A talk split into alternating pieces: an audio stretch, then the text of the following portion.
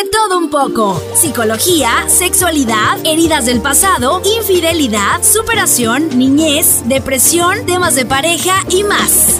Respondemos preguntas con o sin respuesta en cada tema que tratamos con nuestros expertos invitados. Escucha nuestro podcast todos los martes por Spotify, YouTube y Apple Podcast. Síguenos en Instagram y Facebook como de todo un poco. De todo un poco llegando a más lugares con Corina Olea.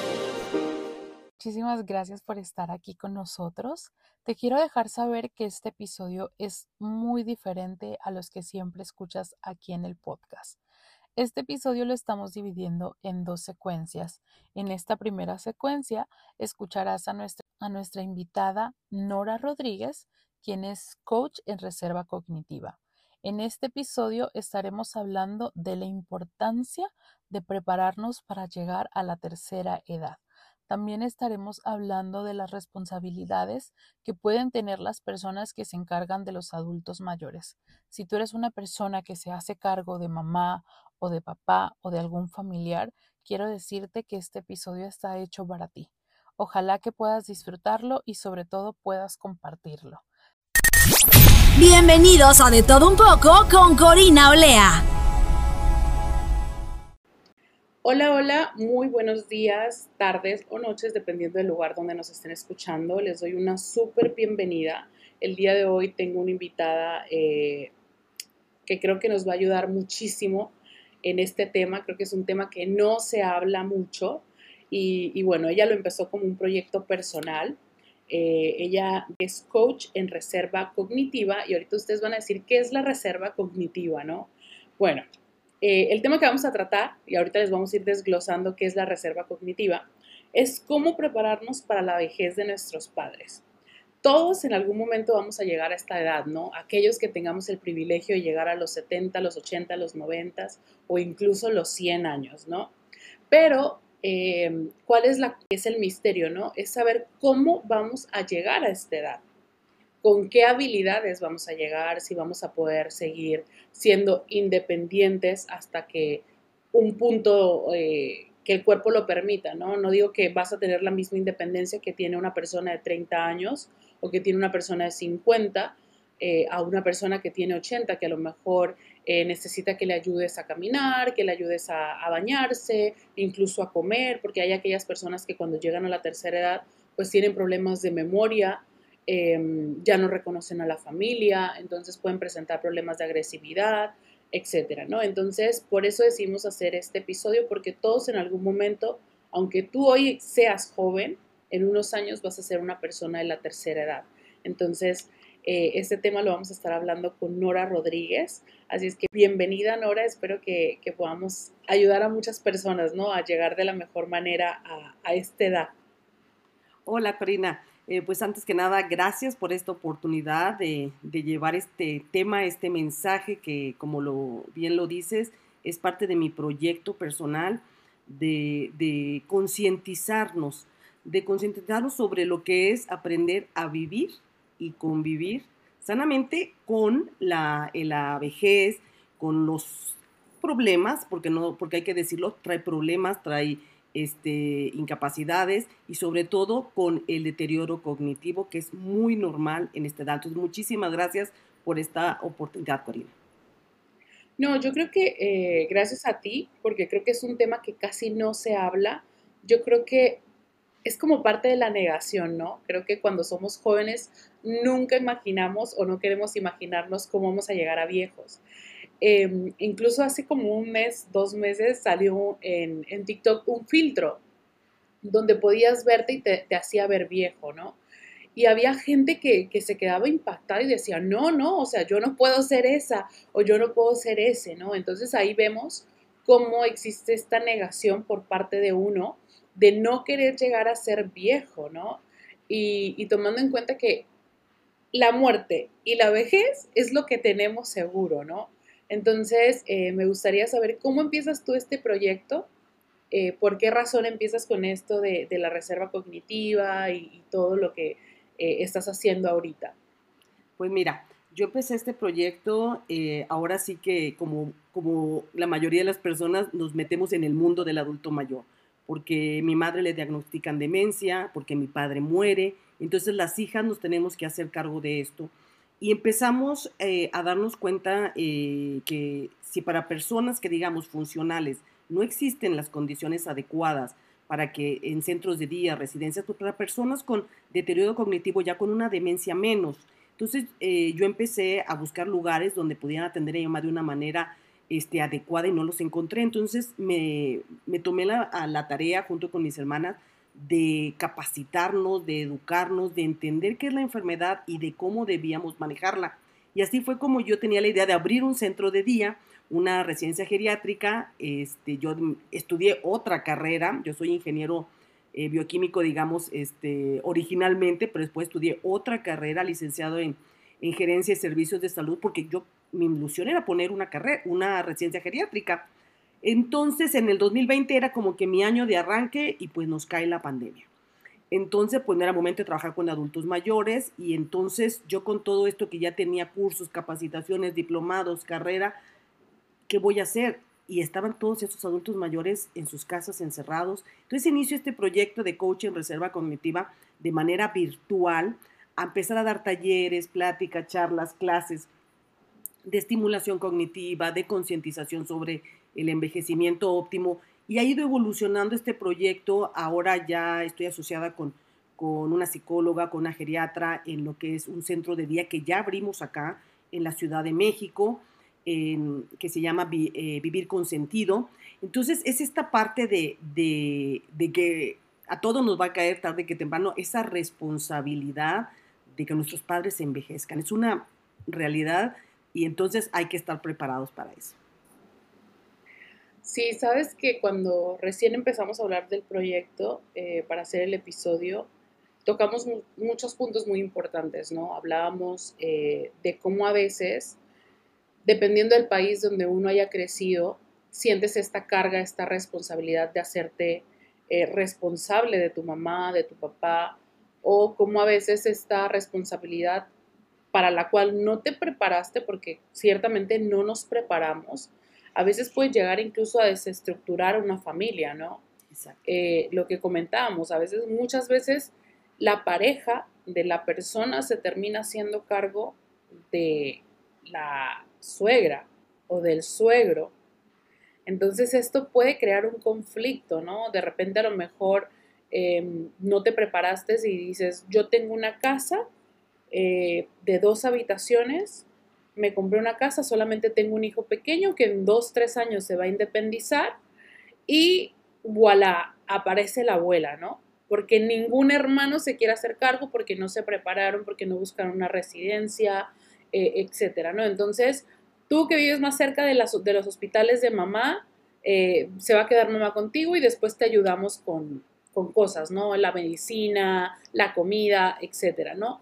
Pero ¿cómo va a ser si yo trabajo? Bueno, pues tienes un marido jubilado, que tu marido se haga cargo de, la, mamá, ¿no? O sea, de la, de la suegra. Y después de repente ves que la hija o el hijo que ya se iba a independizar en tres años, duerme con la abuela. Y esto crea un conflicto. Yo me imagino que esto es algo que tú ves muy común, ¿no? Pues bueno, es que precisamente eh, es esa, la, la, sociedad iba cambiando. Antes, ¿qué es lo que pasaba? Las familias vivían hasta dos, tres generaciones en la misma casa. Entonces, como que el cuidado de esa casa, de, esas, en esa casa de los adultos mayores, pues se daba de manera natural, porque había varias generaciones. ¿Qué pasa ahora? Que pues hemos, hemos evolucionado como sociedad, las familias son más nucleares, o sea, vives tú con tus hijos, ya no viven los abuelos, ya no viven los nietos. Entonces em, empieza a haber esa falta de, de servicios, de atención, de tiempo, porque todos trabajamos, estudiamos, nos buscamos este, la, forma de vida. Entonces empieza a ver, y, sumado a esto está que ha aumentado el número de adultos mayores, porque vivimos más.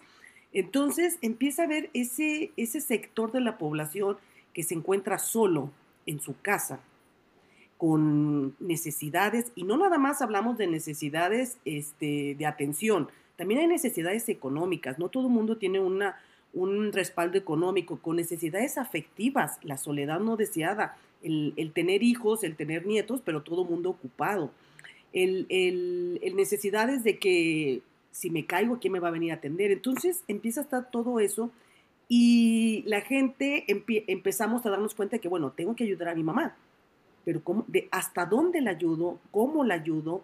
¿Me voy para allá? ¿Me la traigo para acá? Este, ¿Cuántos somos? ¿Quiénes viven en la misma ciudad y los que viven lejos? Entonces, hay tantos factores alrededor porque somos una nueva sociedad, somos una nueva forma de vida. Entonces, por eso es importante que aprendamos y que pongamos sobre la mesa esos temas, porque ¿de quién es la responsabilidad de cuidar a los padres?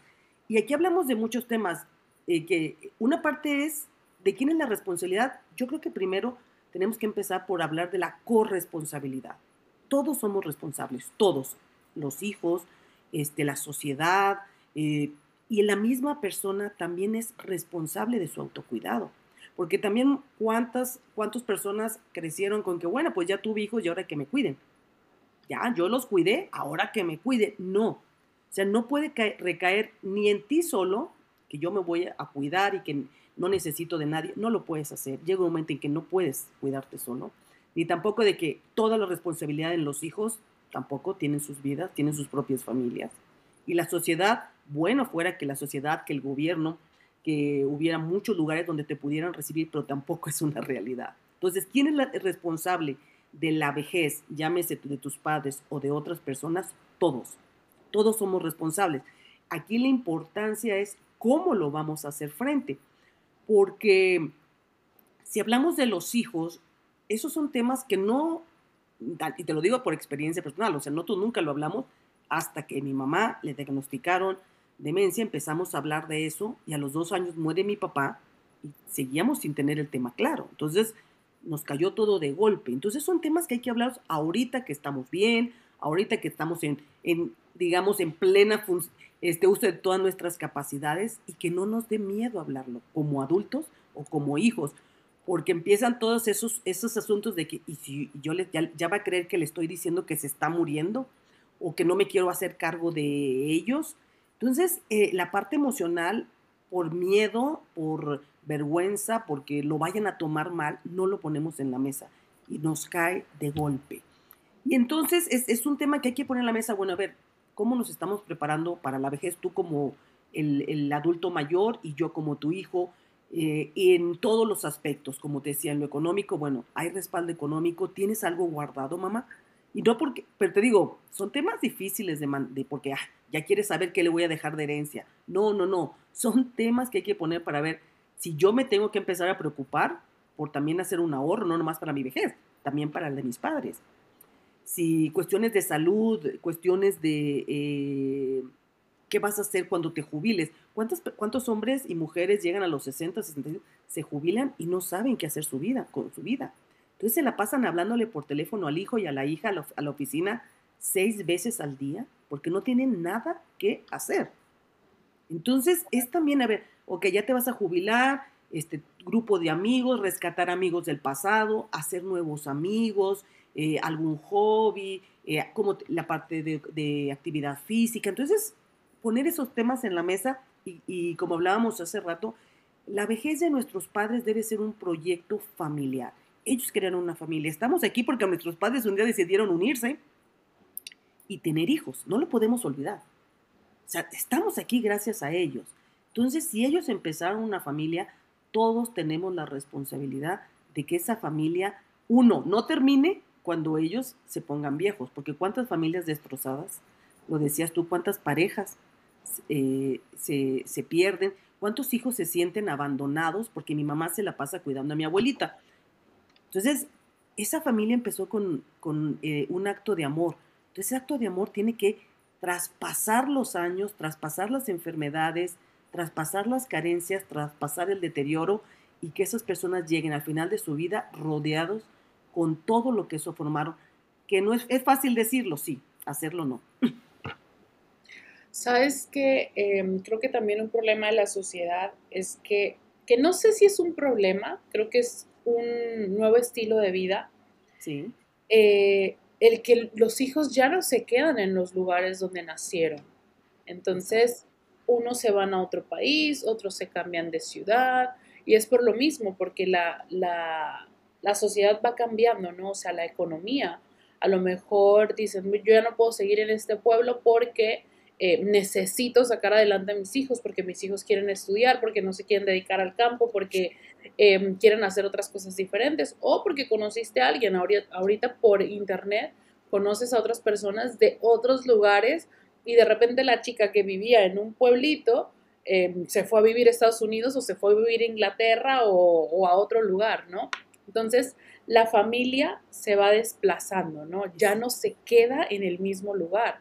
Y creo que em, estamos avanzando tan rápido que a las personas que ahorita están entrando a la tercera edad no les dio tiempo de digerir todo eso, ¿no? Entonces, de repente ahorita vemos em, generaciones, por ejemplo, de mi generación, eh, que no sé si llamarle egoísta, porque yo no lo veo como, como egoísmo, pero decimos, algunos no quieren tener hijos, ¿no?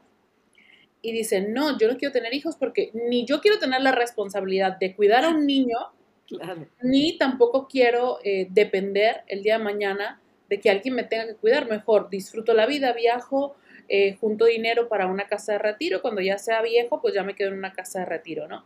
Entonces, anteriormente la sociedad te decía, ¿por qué no tienes hijos? O sea, ¿quién te va a cuidar? Entonces, creo que esa frase de ¿quién te va a cuidar? a mí me choca demasiado. O sea, creo que los hijos no se tienen para que te cuiden, ¿sabes? No, si tú quieres tener hijos, es porque tú quieres. E, exacto. Por eso te digo, en, el tener hijos es una, es una decisión que muy personal y por eso es que tú no puedes empeñar la vida de ellos para que ahora me cuiden a mí. Entonces, por eso hablo de la corresponsabilidad.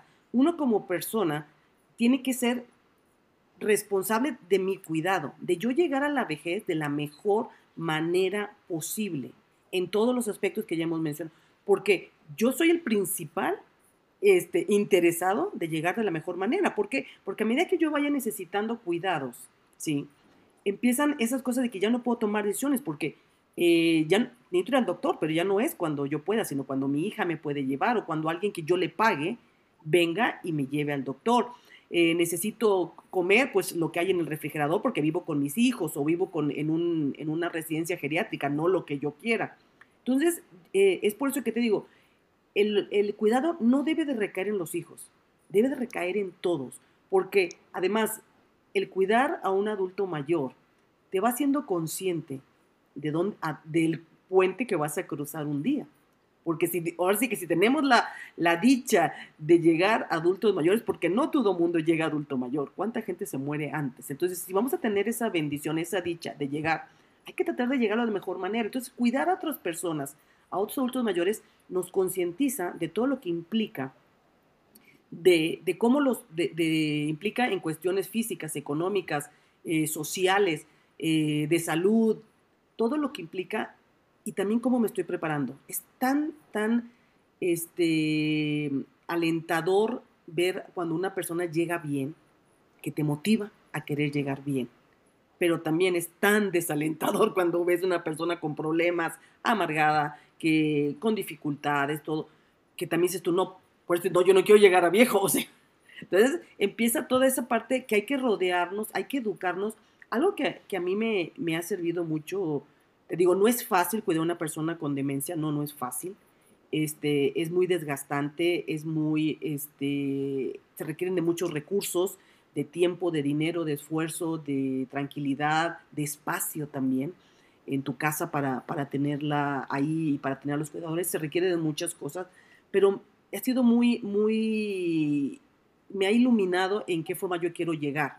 Y por eso parte de este proyecto, porque no nada más aprender yo y, que las personas a mi alrededor aprendan, sino que también más personas vean que se puede, se puede vivir y convivir sanamente con la vejez y con el deterioro. Pero claro, no podemos dejar en los hijos todo. Nosotros como adultos, como personas, tenemos que hacer nuestra parte. Todos tenemos que hacer nuestra parte. La sociedad tiene que hacer nuestra parte. ¿Qué pasa cuando, cuando tratamos de, de salir a la calle, traemos bastón, traemos silla de ruedas? No hay banquetas, no hay rampas, no hay, este, eh, quieres ir a comprar algo y no entiendes, no escuchas y no, la persona no tiene la paciencia para atenderte, para explicarte. Entonces, como sociedad también debemos de aprender a vivir. Porque imagínate si todos pensáramos, no, yo ya no quiero tener hijos, no quiero depender de nadie, que nadie dependa de mí, pues se va a acabar la humanidad. si todos nos ponemos en ese plan, pues se va a acabar la humanidad. Entonces, por eso es bien importante y, te agradezco eso justamente porque el tema de la vejez es un tema que nadie quiere tocar. Y, te digo, bueno fuera que solo nos asustara en las canas, las arrugas. Eh, ya eso, imagínate, nos asusta. ¿Cuánta gente, si ignoramos eso, cuánta gente ignora el deterioro cognitivo? Nadie, nadie lo piensa hasta que no te toca un pariente, un familiar, un conocido con deterioro cognitivo. Nadie lo quiere, lo quiere ver. Y si, y si hablamos eh, de estadísticas, es súper alarmante. Cada tres segundos, Corina, cada tres segundos una persona en el mundo es detectada con deterioro cognitivo, con un tipo de demencia. Tres segundos, o sea, está mucho más cerca de nosotros de lo que creemos y no nos estamos preparando. Sabes que, eh, ahorita que te escuchaba, por ejemplo, esto es algo que les voy a compartir personal. Ahorita está de vacaciones mi suegra aquí en Chicago. Mi suegra vive en, en Miami, ¿no? Y la mamá de mi suegra tiene 94 años. Eh, es una señora que te sorprende porque tiene 94 años, pero tú puedes entablar una conversación con ella, tú puedes hablar con ella de música, de religión, de política, te cuenta sus anécdotas cuando era joven, etcétera. No, o sea, estamos hablando de 94 años, 6 años más, y estamos hablando de que es un ciclo de vida, o sea, todas las cosas que ha vivido, ¿no? Y eh, algo que me gusta es que mi suegra eh, hace muchas actividades con la abuela, ¿no? O sea, porque muchas veces pensamos y decimos, no, es que está viejo, ya no quiere hacer nada. Entonces, pensamos que la vejez es estar en un sofá o en una mesa, en una silla eh, mecedora y que de ahí no sales. No, la abuela, los días de descanso de mi suegra es, vamos a ir a que me hagan las uñas, vamos a ir a que me hagan el pelo, eh, la sacan de viaje, o sea, ahorita viajaron de, Miami a, Chicago, em, hacen viajes cortos en, dentro de la Florida, eh, hace creo dos años la llevaron a Disney, o sea, son todas estas cosas que vemos que es una vejez, o sea, nosotros decimos, wow, está teniendo una vejez bonita porque no es tener una vejez ahí sentada en un sofá. Ella va al tiene un asistente em, que la va y cuida en las mañanas, que la baña, que le da el desayuno, etcétera, ¿no? Pero también hay que ver también este punto de que nosotros vivimos en un país que tiene muchas oportunidades para personas eh, adultos mayores, ¿no? Lo vemos, por ejemplo, eh, desde el trabajo, ¿no? Tú ves personas que ya están jubiladas y que tienen un, part-time porque no quieren estar en casa y tienen 65 años, 70 años y ellos trabajan cuatro horas diarias porque quieren seguir siendo productivos. En cambio, tú ves a una persona que vive en Latinoamérica, llámese eh, Nicaragua, México, Colombia, etcétera, y ya, ya tienen 60 años y dicen, es que ya estoy viejo, ya no puedo hacer nada. Entonces es como que se postran en una silla y están esperando a que todos los demás hagan cosas por ellos. Entonces vemos que es una sociedad bien distinta y, y, con un pensamiento bien distinto. O sea, los abuelitos de aquí tú de repente los ves, mi esposo y yo nos reímos porque nosotros tenemos problemas de salud, ¿no? Que si nos cae mal esta comida, que si tenemos que comer orgánico, que si no sé qué, que si esto y lo otro. Y de repente vamos y vemos en los McDonald's una, un grupito de seis viejitos que se está comiendo su hamburguesa con su soda, su shake, etcétera, ¿no? Y el otro día hablábamos con mi esposo y dijimos, y nos pusimos a pensar, decimos, mira, esta persona se preparó para llegar a su vejez, o sea, se cuidó, hizo ejercicio para que después de que llegue a esta edad, a lo mejor una vez por mes pueda venir a comerse esa hamburguesa que le apetece, ¿sabes? Sí, fíjate que, que eh, como dices, desafortunadamente no vivimos todos en un país con las facilidades, con la orientación de, atender y de que existan posibilidades y oportunidades para el adulto mayor. No todos vivimos en, ese mundo que siempre puede haber todavía un poco, más, un poco más, aunque, sea, aunque ya exista. No, no vivimos en esa realidad. Por eso es, importante que nosotros nos preparemos para un envejecimiento saludable. Que claro, el problema está en que estamos eh, como que enfocados en lo que todo mundo nos repiten y nos repiten y ojalá lo hiciéramos. Que alimentate bien, cuida tu cuerpo, chequeos médicos, eh, evita riesgos, eh, no te vayas a caer cuando te salgas de la bañera. Todo eso son cosas que todos hace ejercicio físico, todas esas cosas son cosas que ya nos, nos dicen y nos dicen. lo importante ahora es ir un poco más allá para llegar como estas personas que tú nos, nos mencionas que es justamente, eh, por eso, eh, digamos, mi proyecto se llama Coach en Reserva Cognitiva. En la reserva cognitiva, hagamos un paréntesis, es la habilidad que tiene nuestro cerebro de enfrentar el deterioro cognitivo.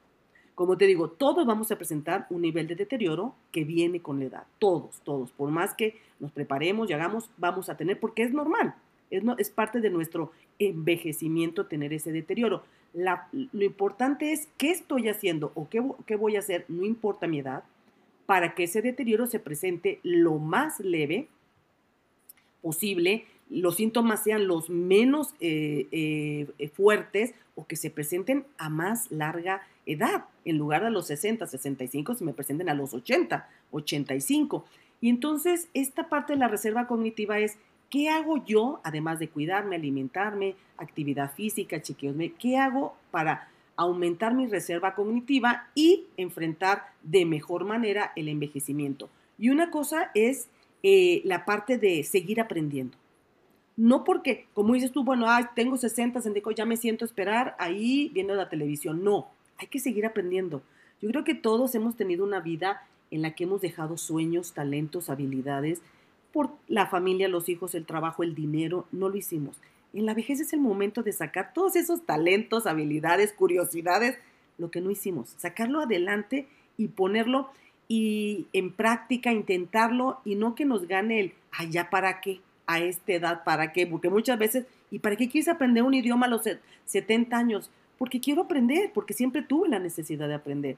¿Para qué voy a ir a Disney a los 80 años? Porque siempre tuve ganas de ir a Disney, porque siempre, porque me divierte ir a Disney. Entonces, es seguir aprendiendo, seguir haciendo cosas que nos den sentido, sentido a nuestra vida, sentido ahora que llegamos a esa vejez. Eh, encontrar eso que nos motiva, que nos ilusiona, que nos hace sentirnos vivos, que nos permite levantarnos en la mañana con una sonrisa, con un plan y no despertar un día más. No, no es un día más. Bendito Dios, un día más. ¿Qué voy a hacer en estas 24 horas? Ahora, también algo que, tenemos que hacer en esta, para aumentar nuestra reserva cognitiva es el relacionarnos. Desafortunadamente, porque envejecemos, porque ya no somos tan autónomos, tan independientes, pues nuestro círculo social se va reduciendo. Entonces estamos a expensas de que venga el hijo, venga el nieto, venga el vecino a visitarnos. Tenemos que ser, por eso te digo, eh, nosotros proactivos, corresponsables en buscar grupos. Hay gente, hay centros de día, hay grupos de apoyo, hay este, grupos de adultos mayores que organizan viajes, clases, sesiones de baile, de canto, de cuántas cosas podemos hacer y conoces a gente que tiene ese espíritu, ese ánimo y te inyecta ese sentido de, motivación, de vida. Eh, también algo que es bien importante es, y que no lo hacemos tampoco, es aprender de que somos otras personas y necesitamos adaptar nuestra casa. Ese es un tema que tampoco se toca, tampoco se toca, de que, bueno, pues es que he vivido en esta casa toda la vida, pues sí, mamá, pero tiene 200 escaleras. O sea, ya no puedes subir a tu cuarto. No puedes subir a tu cuarto. Las veces que tú quieras, subes una vez en la noche y ya se te toca un vaso de agua, pues ya te quedaste sin tomar agua porque no bajar otra vez y volver a subir la piensas seis veces. Entonces, hay que también aprender a, modificar, a adaptar nuestros espacios o a cambiarlos si no son los adecuados para que tenga, eh, tengamos esas comodidades o esas nuevas cosas, el ir al baño, eh, que tenga este, algo para levantarnos, ya ves como esos este, eh, agarraderas, el que el baño, bueno, si tengo bañera, pero pues ya me cuesta mucho levantar la pierna, pues quito la bañera y pongo una regadera normal, en los pasillos, que a veces son muy largos, poner también esas especies de, agarraderas para que yo, si me, mareo o me resbalo, tenga de dónde sujetarme, eh, te digo, las escaleras. Y entonces adaptar mi casa y no tener ese sentimiento de pérdida, de que cómo se va a ver ahora la casa con todo esto para viejitos. No, no es para viejitos, es para tener un envejecimiento óptimo, saludable. Entonces hay que también ese, ese, tener ese, ese sentimiento de que quiero vivir mejor, ¿qué tengo que hacer? Me cuido, no nada más yo, cuido a mi entorno y mi entorno es mi casa. Entonces voy a poner todo lo que sea necesario para que yo pueda estar de mejor manera y aceptar también este nuevo papel en la familia. Porque muchas veces también nos cuesta aceptar que ya no somos los que mandan, los que eligen, los que deciden, que muchas veces nos tenemos que acomodar. Porque quiero que vengan todos los fines de semana mis hijos a mi casa. Muchos ya ni viven en el país.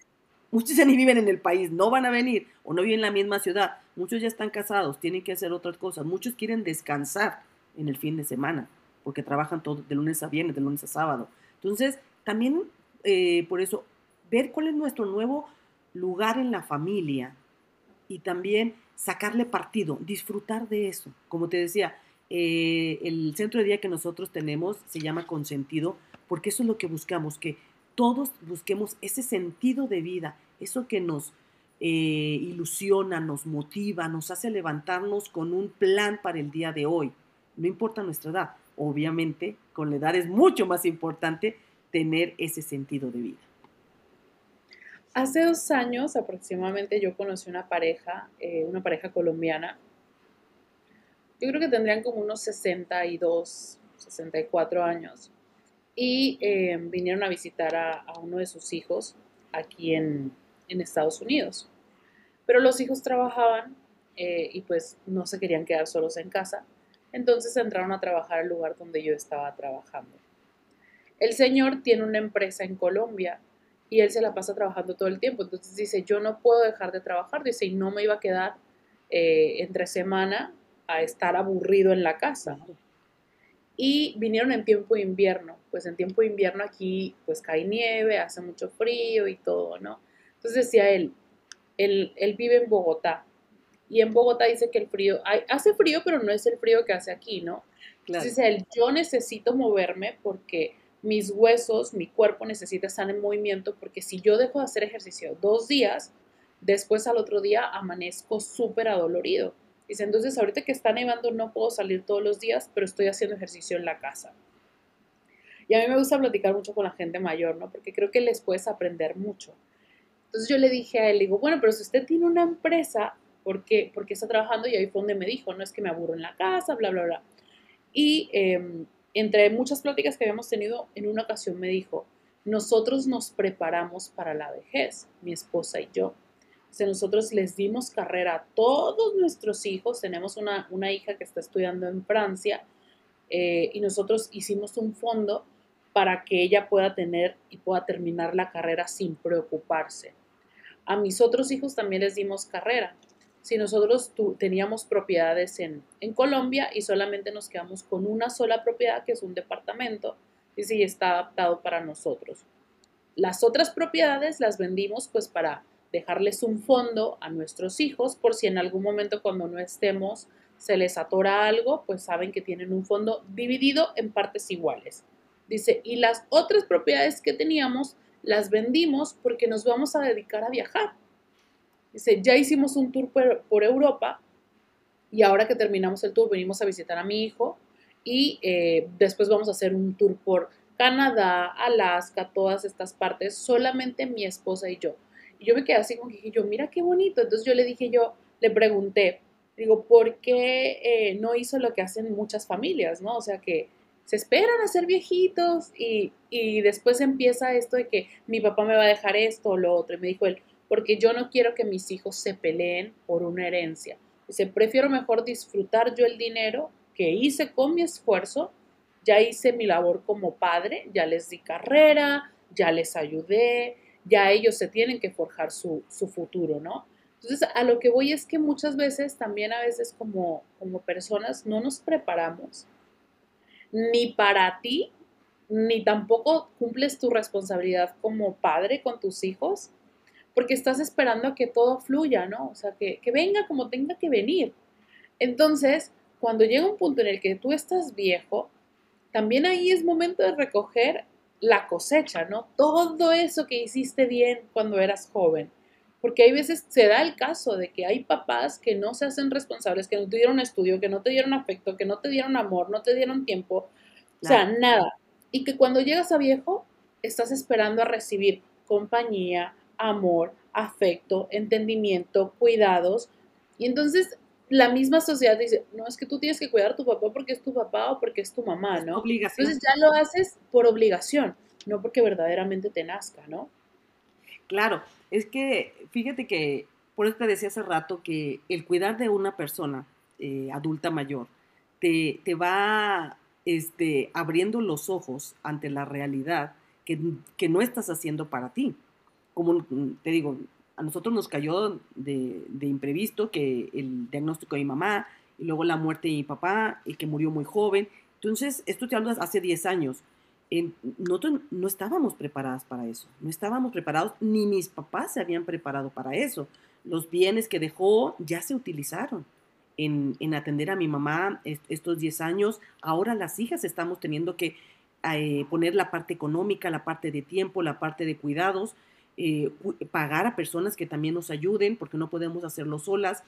Entonces no nos estamos preparando. Entonces, qué bonito sería, o sea, claro, no todo el mundo tiene las posibilidades de que, bueno, tengo casas y las vendo y ahora me voy de viaje, no.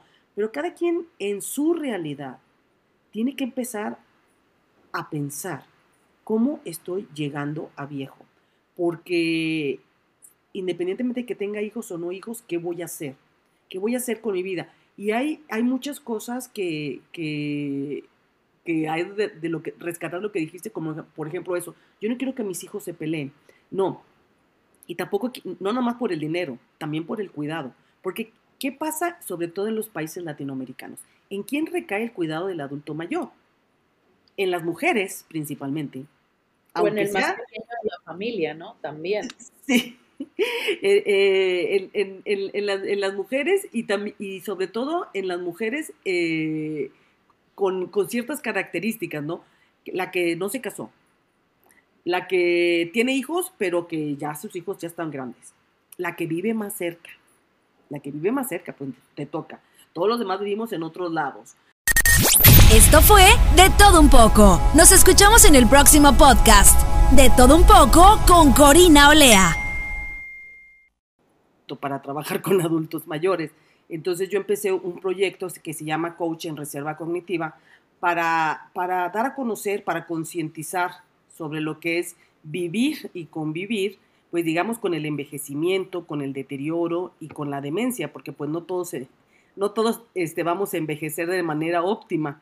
Hay gente que, que, que envejece con más problemas. Entonces ese era mi objetivo y ahora ya, digamos, ha ido evolucionando, que ahora ya eh, me asocié con una geriatra y con una psicóloga y ya abrimos un centro de día aquí en México, en la Ciudad de México, eh, tanto virtual, respetando la parte virtual que es la que yo, digamos, empecé, y presencial. Y próximamente en San Luis Potosí también estoy ya hablando con otra geriatra para, y una fisioterapeuta para abrir también otro centro de día, porque te digo, yo me metí en esto porque no encontraba respuesta a, mi, a los cuidados que, que mi mamá requería. Que necesitaba tu mamá. Exacto, y entonces me, me, empecé a meter en el mundo de adulto mayor y, me di cuenta de la necesidad y, de la importancia de cuidarlos, digamos, pues eh, de manera óptima. Al, al, cuidar a tus padres estás construyendo el puente por el cual algún día vas a cruzar. Exacto. Es súper, súper importante. Justamente ahorita está de vacaciones mi suegra aquí. Hoy ya regresa para Miami y viajó con, con, con, la mamá, o sea, la abuela de mi esposo. Ah. Y la abuela de mi esposo tiene 94 años. Entonces, eh, es un tema, ¿no? O sea, tuvo que viajar con ella, eh, una silla de ruedas, eh, se le bajó la presión en el avión. O sea, un montón de cosas que, que, son estas cositas que dices tú, wow, o sea, me tengo que preparar, o sea, en verdad. No la dejó con mi suegro porque pues también, mi suegro pues también necesitaba como un descansito y bueno, que también es también es súper importante de ser conscientes, ¿no? Porque hay veces que no somos conscientes de eso y decimos, bueno, que se quede allá con ella o con él.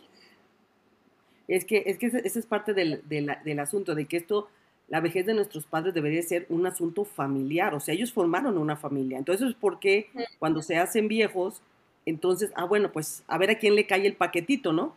Eh, al que vive cerca, a la que es mujer, a la que no tiene hijos o los hijos ya se fueron, a la que tiene este, ayuda, o sea, entonces se convierte ahí ahora sí que en el eslabón más débil es en el que recae el, el, el, cuidado de los padres cuando debería de ser un proyecto familiar.